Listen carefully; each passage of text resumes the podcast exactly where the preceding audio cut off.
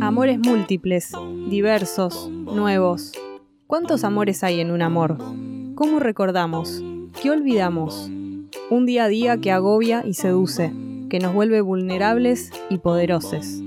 La distancia íntima que nos hace otres para lesotres. Sexo, miedo, infidelidades, cuerpos. Del deslumbramiento original a la crisis para empezar todo otra vez. Anfibia Podcast presenta Poliamor. La canción de la torre más alta, de Mariana Enríquez. Él estaba sentado sobre el colchón mugriento que hacía de sofá en el patio del edificio. Yo seguía mi viaje esa misma noche y quería verlo antes de dejar París. Pensé, lo recuerdo con enorme claridad, no estoy enamorada. Lo conozco desde hace una semana, ni siquiera sé su apellido. Guillaume desarmó su atado de cigarrillos y extendió la mano. Recuerdo que movió los dedos largos pidiendo algo y adiviné lo que quería, una lapicera. No me miraba. Anotó su email en el papel plateado, guillaumejoly1980 Era el verano europeo de 2003 y él estaba de traje negro sobre ese colchón hospitalario, los ojos azules esquivos, el pelo húmedo de tan grasoso, Guardé su dirección en la billetera y no le dije voy a escribirte, y él no volvió a estirar la mano para una última caricia. Me dejó ir. La noche anterior había sido demasiado tortuosa. Subí las escaleras de madera, cinco pisos, hasta el departamento de mi amiga, donde ya tenía preparadas las valijas y hacia el segundo piso me puse a llorar y pensé por qué es todo tan dramático, por qué quiero bajar y hundir la nariz en su camisa blanca que huele a sudor de semanas e irme con él. Viajaremos, cazaremos en los desiertos, dormiremos sobre los pavimentos de ciudades desconocidas, sin cuidados, sin penas. Me tomé un analgésico, abrí la ducha y me repetí que tenía 30 años, que cualquier amor de una semana, por apabullante que fuese, es olvidable, y que un chico así tan joven, Guillaume tenía 23 años, era un capricho, una liviandad, un juego, algo de lo que alardear. El bello tenebroso parisino, rimbó en Barbés, mi niño muerte, con las venas recorridas por las marcas de la aguja y los brazos marcados por las cicatrices de heridas autoinfligidas, marcas pálidas y prolijas, horizontales, recientes.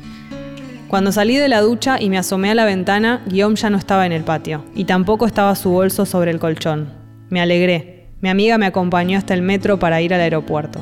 Lo busqué en cada cuadra, el pelo rubio, el traje negro, no me esperaba en la estación tampoco, aunque la noche anterior me lo había prometido, antes de enojarse cuando le dije que no, que me dejara sola, que había sido lindo. Lindo, repitió. Très joli. No se lo mencioné a mi amiga, no hablé de Guillaume con nadie, ni siquiera para quitarle el aire de tragedia. Me desperté con náuseas todas las mañanas que pasé en Barcelona, última parada de ese viaje. La amiga que me alojaba me preguntaba desde el otro lado de la puerta del baño si estaba bien y yo decía que sí, algo que había comido, demasiados aviones, restos de ansiedad. No eran restos, era un hierro ansioso atrapado en la tráquea y el recuerdo de las piernas de Guillaume extrañamente peludas para alguien tan rubio.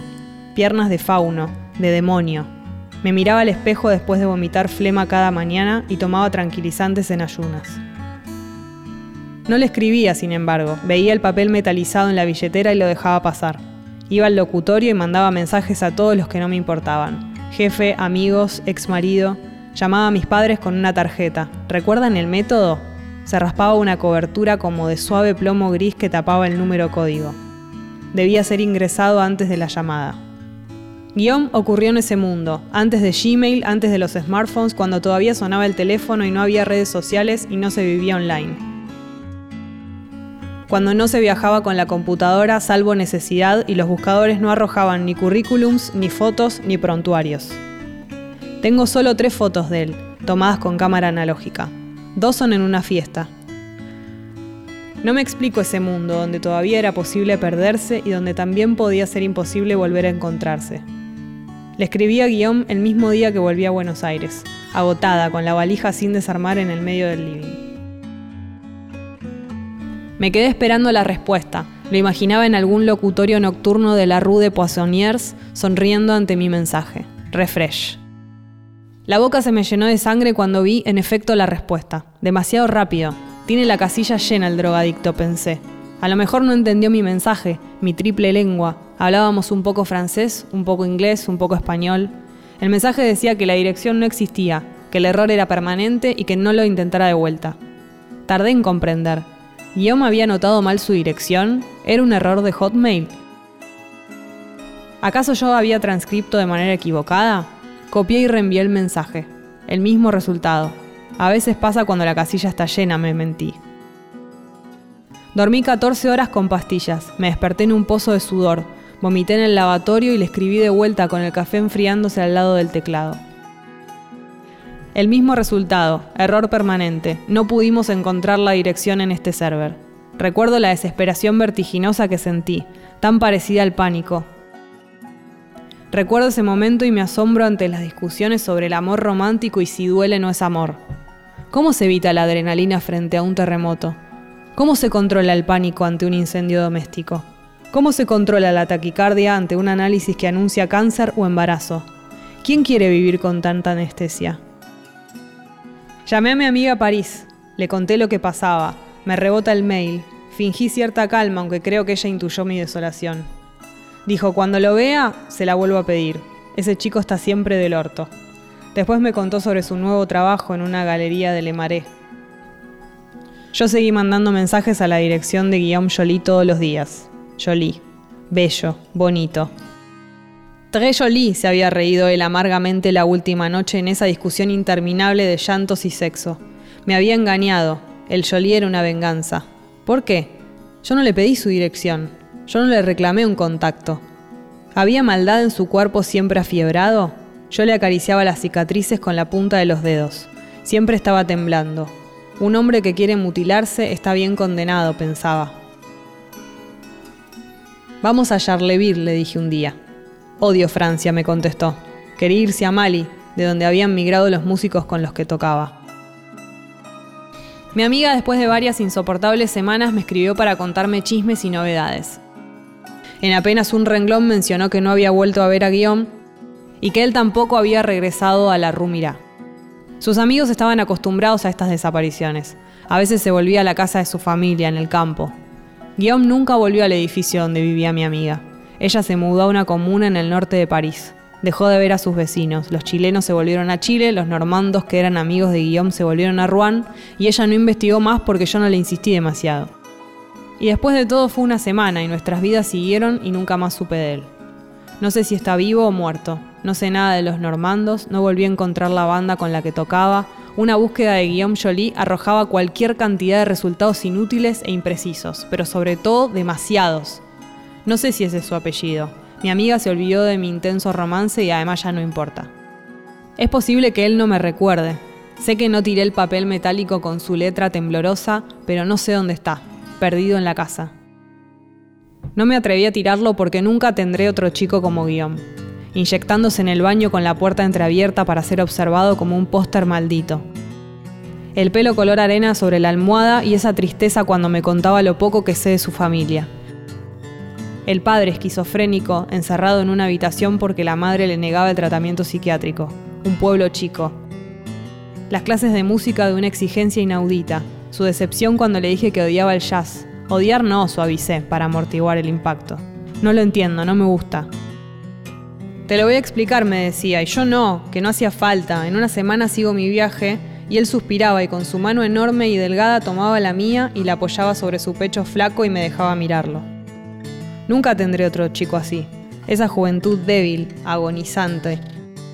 El cachorro que no quiere ni puede vivir, pero escapó de la madre que debía comérselo y ahora es un suicida que camina, un maestro en fantasmagorías. Yo sé que no es sano, me dijo una noche después de tomar vino del pico de la botella, pero si te quedaras, a lo mejor tendría ganas de vivir. Hablaba así, sin pudor, sin miedo, en la intimidad de la noche tóxica. Nunca me burlé de su intensidad, yo todavía no era cínica. Ya no me fascina estar cerca de alguien que quiere morir. Quiero ser vieja, ya no me gustan esos inválidos feroces, me imagino doméstica, ya no creo que lo mejor sea dormir bien borracho sobre la arena. A lo mejor él cambió también, o a lo mejor está muerto, tal como lo deseaba. Nunca estuve desnuda con alguien tan hermoso, el vientre hundido, las caderas sobresalientes, la espalda sin un solo lunar, lisa y suave como la piel de un recién nacido, los ojos que brillaban en la oscuridad, el cuello delicioso con sus pequeños aros de mugre. Olvidé decir cómo lo conocí. Fue en el pequeño departamento del Normando 1. Se improvisó una fiesta porque había música y alcohol. Guión me besó después de que le pedí la botella de whisky. Empezamos una conversación que duró siete días. En esa fiesta él bailó desnudo a pedido de un vecino gay, que lo coronó el hombre más lindo de la ciudad. Después se puso los pantalones y me llevó hasta un rincón y me apoyó contra la pared. Yo me saqué la pollera, abrí las piernas y tuvimos sexo ahí, adelante de todo el mundo. No sé si alguien se dio cuenta. Había gritos y creo que bailaban flamenco. Me dio ternura y tristeza que antes de penetrarme se mojara los dedos con saliva y me pidiese ayuda para el preservativo. Manual del sexo en los años de la plaga. Le vi las marcas de la aguja en el brazo cuando se sacó el pelo rubio de la boca para besarme. Apreciemos sin vértigo la extensión de mi inocencia. Ya escribí sobre Guillaume alguna vez. Lo que escribí aquella vez es mentira. Imaginé un reencuentro que nunca ocurrió, no me gusta la autoficción, ni la autorreferencia, ni la literatura del yo. Lo que sea que fue y es guion para mí, no está en esto escrito acá arriba. No está el fin de la juventud, el duelo de seguir con mi vida, el claro rojo de un bosque perdido. Lo que me dijo después de secar su instrumento con una toalla diminuta en un bar cerca de Chateau Rouge.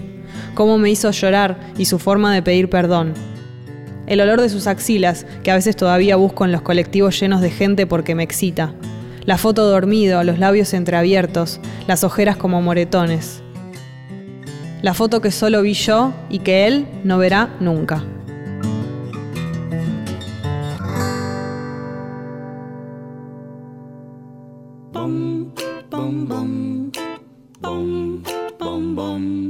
Este relato es parte de Poliamor, el primer libro de nuestra colección Anfibia Papel. Podés conseguirlo en la tienda online de Anfibia. Poliamor es una serie de lecturas originales de Anfibia Podcast, producidas por Anfibia en colaboración con Posta e interpretadas por Sabo y Jessica La Mónica Lima. Escucha todos los episodios en Spotify, Apple Podcast y en tu app de podcast favorita.